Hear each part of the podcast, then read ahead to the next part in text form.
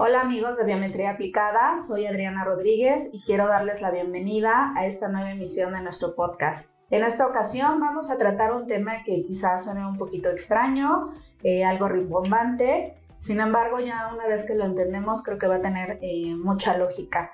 Eh, hablo de la soberanía de la identidad digital.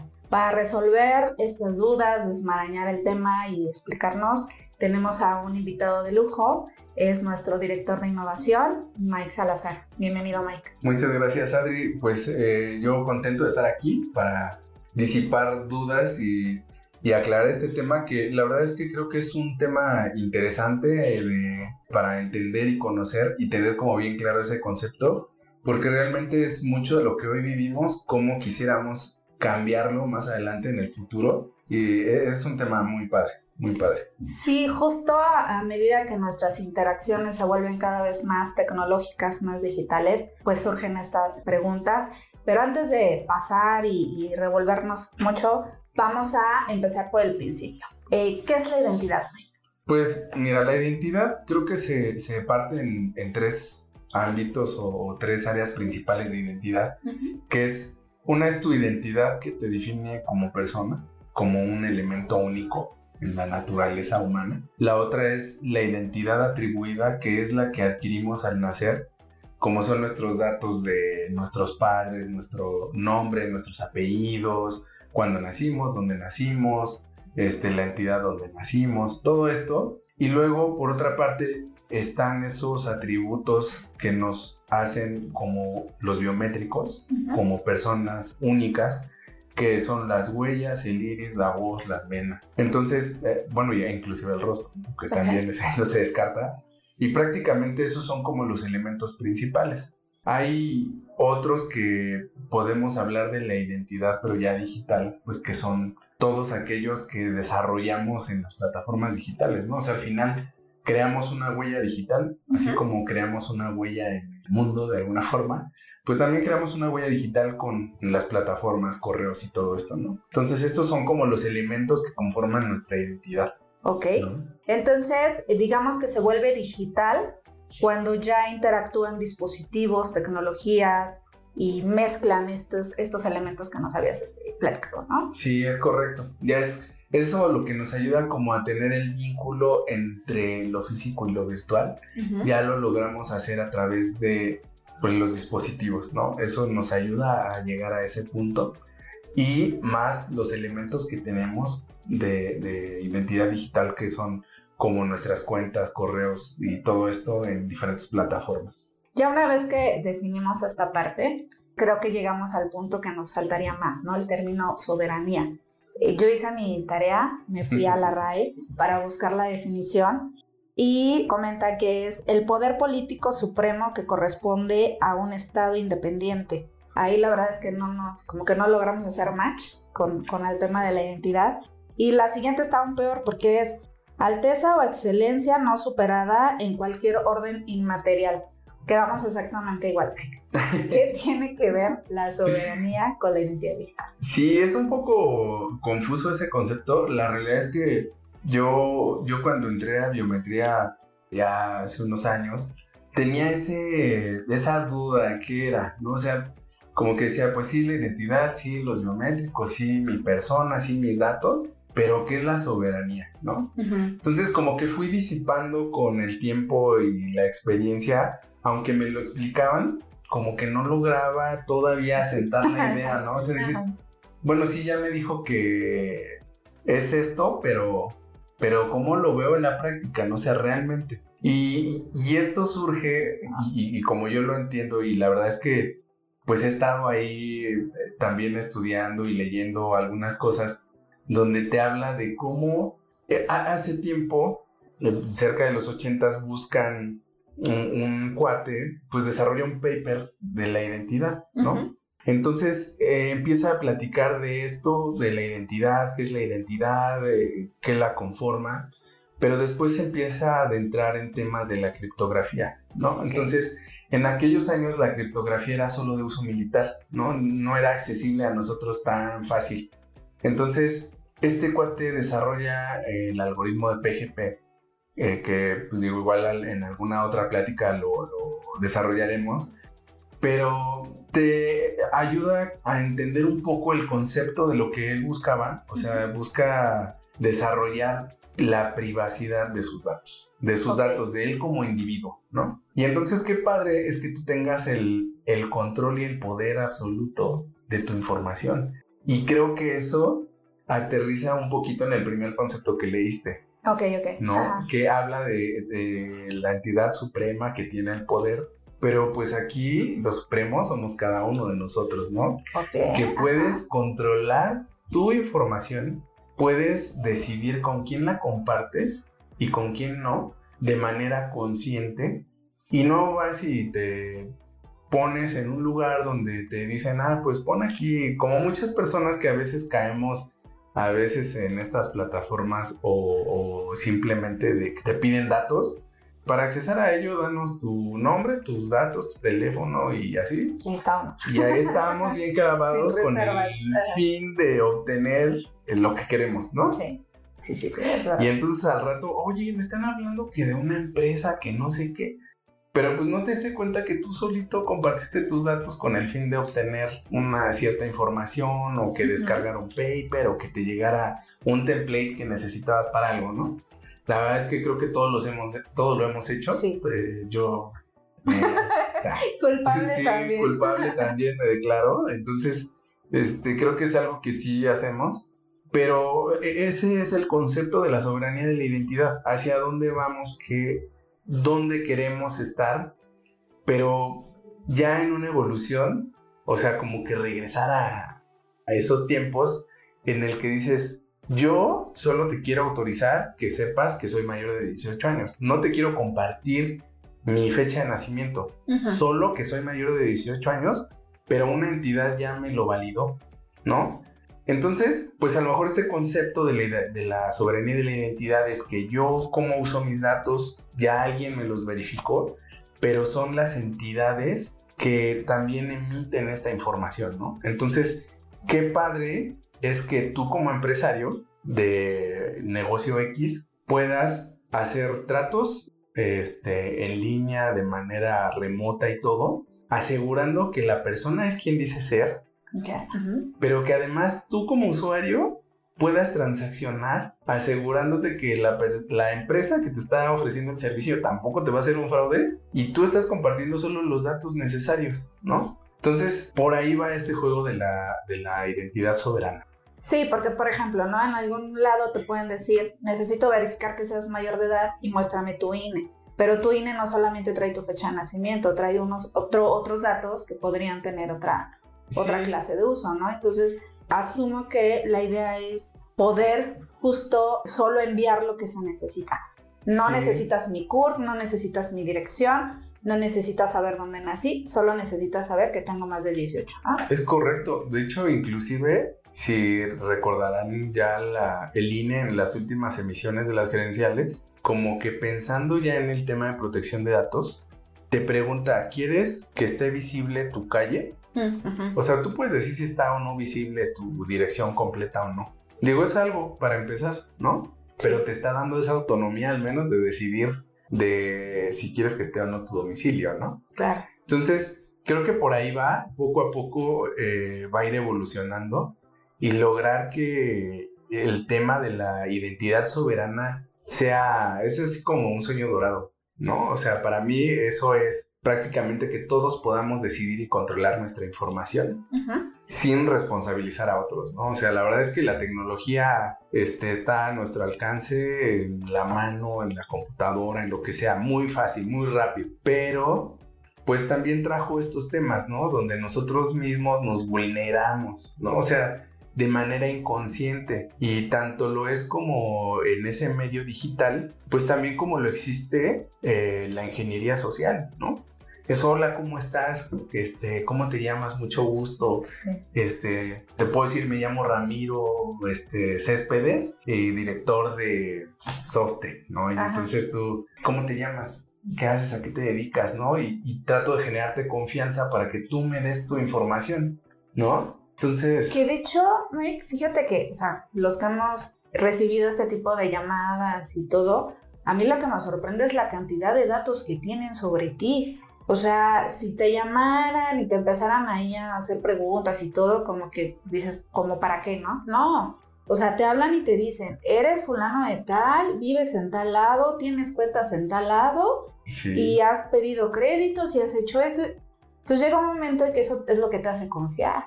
Y a lo mejor les falta uno o dos datos que son los, el elemento crucial para realizar alguna otra acción y es donde uno cae, ¿no? Sí. Y lo revelas. Pues es que ahora sí que, como dicen, la confianza se establece a través de la comunicación, ¿no? Y si esa comunicación que te está generando de manera bidireccional con esa persona te da la confianza, pues dices, ah, no, sí, sí es real, sí es el banco, sí le voy a dar mis datos. Sí, exacto. ¿No? Pero eh, luego ya cuando ves, dices, chin, ya me clonaron mi cuenta, ya me vaciaron mis datos, ¿no? O sea, le creí. Exactamente. Entonces sí, ese es, es, un elemento importante y que a veces no, no consideramos, pero creando esta conciencia alrededor de ello, creo que es lo que nos va a ayudar como a evolucionar en ese tema de la identidad digital. Sí, creo que lamentablemente eh, se vuelve consciente hasta que te pasa algo negativo. Mientras no te suceda, la verdad es que sí somos demasiado abiertos, no sé si sea una cuestión cultural, pero sí solemos dar demasiada información que, que no debería, ¿no? Sí, exacto. Y ahora, Mike, ¿qué tecnologías pueden ayudarnos? Eh, ahorita hablabas de que es un sueño dorado. ¿Eso quiere decir que todavía no podemos tener esta soberanía sobre nuestros datos? Pues realmente sí, sí lo podemos tener. Porque es un sueño dorado. Lograr expandirlo. Okay. Lograr expandirlo. Hoy en biometría aplicada desde diferentes ángulos, perspectivas y experiencias que hemos vivido con clientes, desarrollamos un tema de una wallet digital, ¿no? Pocket ID, la cual tiene como misión, porque así es, su misión es lograr la soberanía de la identidad de las personas y que en este ecosistema se puedan integrar diferentes empresas, organismos e instituciones tanto para la emisión de las credenciales como para la validación de la identidad y consumo de los datos. ¿no? Y entonces tú puedas tener esa certeza que te mencionaba en la que dices, hoy te voy a te voy a compartir mi credencial, pero si si si eres una empresa segura o no, ¿no? Pero y entonces por el otro lado está la empresa que dice, "Híjole, te doy mis te voy a dar un préstamo, pero si, si eres o no eres, ¿no? Entonces, se vuelve como un círculo virtuoso de la desconfianza que a través de esta plataforma estamos tratando de eliminar o mitigar y disminuir este tipo de situaciones. Sí, entonces es aquí donde la verdad que eh, la experiencia que hemos desarrollado en biometría aplicada a lo largo de estos ya casi 22 años, pues nos permite tener esta visión y a través de nuestras diferentes herramientas como pueden ser EMI Plus, eh, Autentido como otro producto dentro de este ecosistema para asegurar a las entidades que lo que tú estás presentando como documentos oficiales cumplen y que sí tienen los candados de seguridad, pero también aseguras y facilitas tus procesos, ¿no? Entonces es como matar dos pájaros de un solo tiro, ¿no? O sea, te ayudo a hacer el proceso rápido y sencillo y sin fricciones. Te estoy dando garantía de la seguridad de la información que te está presentando el usuario. Y el usuario pues también lo está haciendo, o sea, lo va a vivir con una experiencia agradable y en algún momento pues vamos a empezar a trasladar esto a, lo que puede ser como una POP, ¿no? Claro. Justo este, este tema creo que es muy relevante porque pues acabamos de, vivir todo el proceso de este padrón que se quiso hacer para eh, los usuarios de telefonía móvil, en donde ah, te iban a condicionar el otorgamiento de una línea telefónica con el registro de tus datos. Obviamente, pues la gente dijo no, estás vulnerando mis derechos por donde se vea. O, otro más reciente, el tema del Fan ID que quiere imponer la Femex Food, con una misión muy loable, o sea, prevenir delitos, prevenir agresiones, pero volvemos a lo mismo. O sea, me estás poniendo a mí en la categoría de, de delincuente y me estás vigilando cuando yo no he hecho absolutamente nada, ¿no? Entonces, ¿cómo la tecnología nos puede ayudar a generar este balance? eh, hay necesidades existentes, hay que prevenir el robo de identidad, hay que prevenir el fraude cibernético, pero también está el derecho de, que tenemos todos de mantener nuestra privacidad y de solamente elegir con quién compartimos y qué cosas, ¿no? Entonces, ¿crees tú entonces firmemente que la tecnología nos puede dar este balance? Sí, realmente sí. Creo que y digo, no solamente la tecnología, es, es un tema de conciencia como personas, que tengamos la claridad de que la seguridad de nosotros la hacemos nosotros mismos. O sea, es, es un conjunto de cosas, si bien las herramientas te lo dan, pero también tú que tengas la conciencia de lo que haces cuando utilizas tu información personal, ¿no? E, ese es uno de los elementos importantes a considerar. Y también hablando de esto que comentas, sí puede ser como eso que en los 80 se veía que, que veían como el gran hermano, porque eso se va a convertir la FEMESUD, ¿no? o sea, que va a ver a todos. y, y, prácticamente decían en ese entonces el concepto es, tú eres sospechoso hasta que demuestres lo contrario, ¿no? Pero aquí no es que todos seamos sospechosos hasta que demostremos lo contrario, sino más bien es cómo puedes mitigar situaciones, pero teniendo un registro poco a poco de las personas cuando sucedan ese tipo de eventos. No es que voy a registrar a todos y voy a saber quiénes son todos, sino más bien quiénes son los que generan disturbios. O sea, para mí la verdad que cuando sucedió este evento del partido Querétaro, la verdad es que yo no soy muy fan del fútbol ni nada. Bueno, en realidad no soy fan, ni siquiera. Este, pero este, platicaba con mi esposa y decíamos, le decía a mi hija, quisieras ir a un partido y ver así cómo se fútbol, porque el ambiente se ve padre, ¿no? Y más en Querétaro, pues tranquilo y todo. Y, habíamos visto de ese partido y dijimos, ah, ya no vimos y ya no tuvimos oportunidad de ir. Pero a ver si al otro vamos, ¿no? Y, y, sucede este tipo de eventos y de verdad que ya no te animas, o sea, dices, claro. ¿Con qué confianza voy a ir sabiendo que un conjunto de individuos van a tener aire en su cabeza y actuar de manera salvaje, ¿no? Porque eso es lo que sucedió. Entonces, pues la verdad que este tipo de herramientas se propongan como para yo poder en algún momento asistir con mi familia seguro la verdad es que sí lo haría. Ahorita ya no iría a un partido hasta que esté seguro de que existe algo que me garantice la seguridad mía y de mi familia. ¿no? Claro.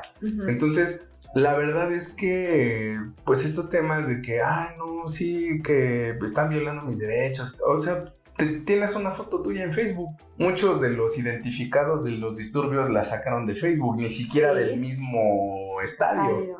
¿No? Entonces, esa, es a lo que vamos, ¿no? O sea, tú tienes tu, información y tu identidad y una huella digital creada en diferentes plataformas y ni siquiera te acuerdas, yo creo, que seguro pues tienes cuentas estas de Hi-Fi, MySpace y todo, que aunque ya ni se usa, pero ahí dejaste tus datos, ¿no? Entonces... No, y lo ves, por ejemplo, te sale la aplicación de ¿cómo te vas a ver de viejo? Y ahí estás, quiero ver o eh, ¿cómo te ves del género opuesto? Ahí estás poniéndole, ¿no? O sea, al final no nos damos cuenta que también ese es un tema que creo que deberemos abordar en el futuro, las tecnologías gratuitas, ¿no? Hay que tener mucho cuidado con las tecnologías gratuitas porque no hay nada gratuito en este mundo y finalmente de algún lado tienen que, que generarse esta rentabilidad, ¿no? Sí, de hecho, o sea, todo, todo en general, aquello que es gratis, pues, eh, o sea, ese producto no es el producto realmente el producto eres tú.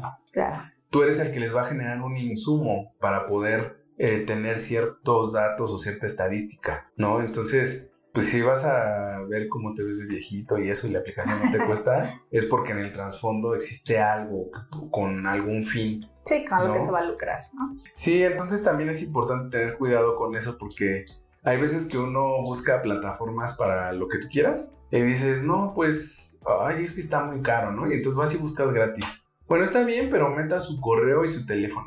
Y ya. Entonces la metes, descargas lo que ibas a descargar y a la semana, hola fulanito, tú te suscribiste a nuestra plataforma y este, vemos que estás interesado en nuestros servicios y así. Y luego entonces son pues agentes de ventas muy intensos en ese medio y dices, oye, pues ¿qué es que cómo obtuviste mis datos? No, pues usted los tecleó. Yo, ¿cuándo los tecleé?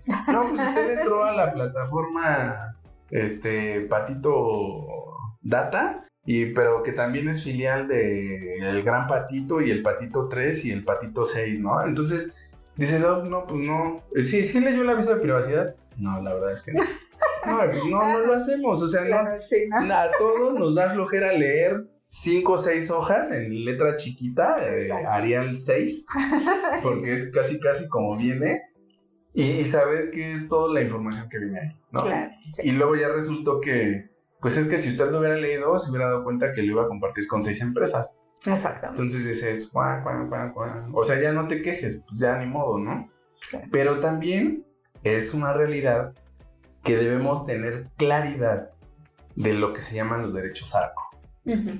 O sea, los derechos ARCO nos da la posibilidad de pedir la eliminación de nuestros datos, Ok. ¿no?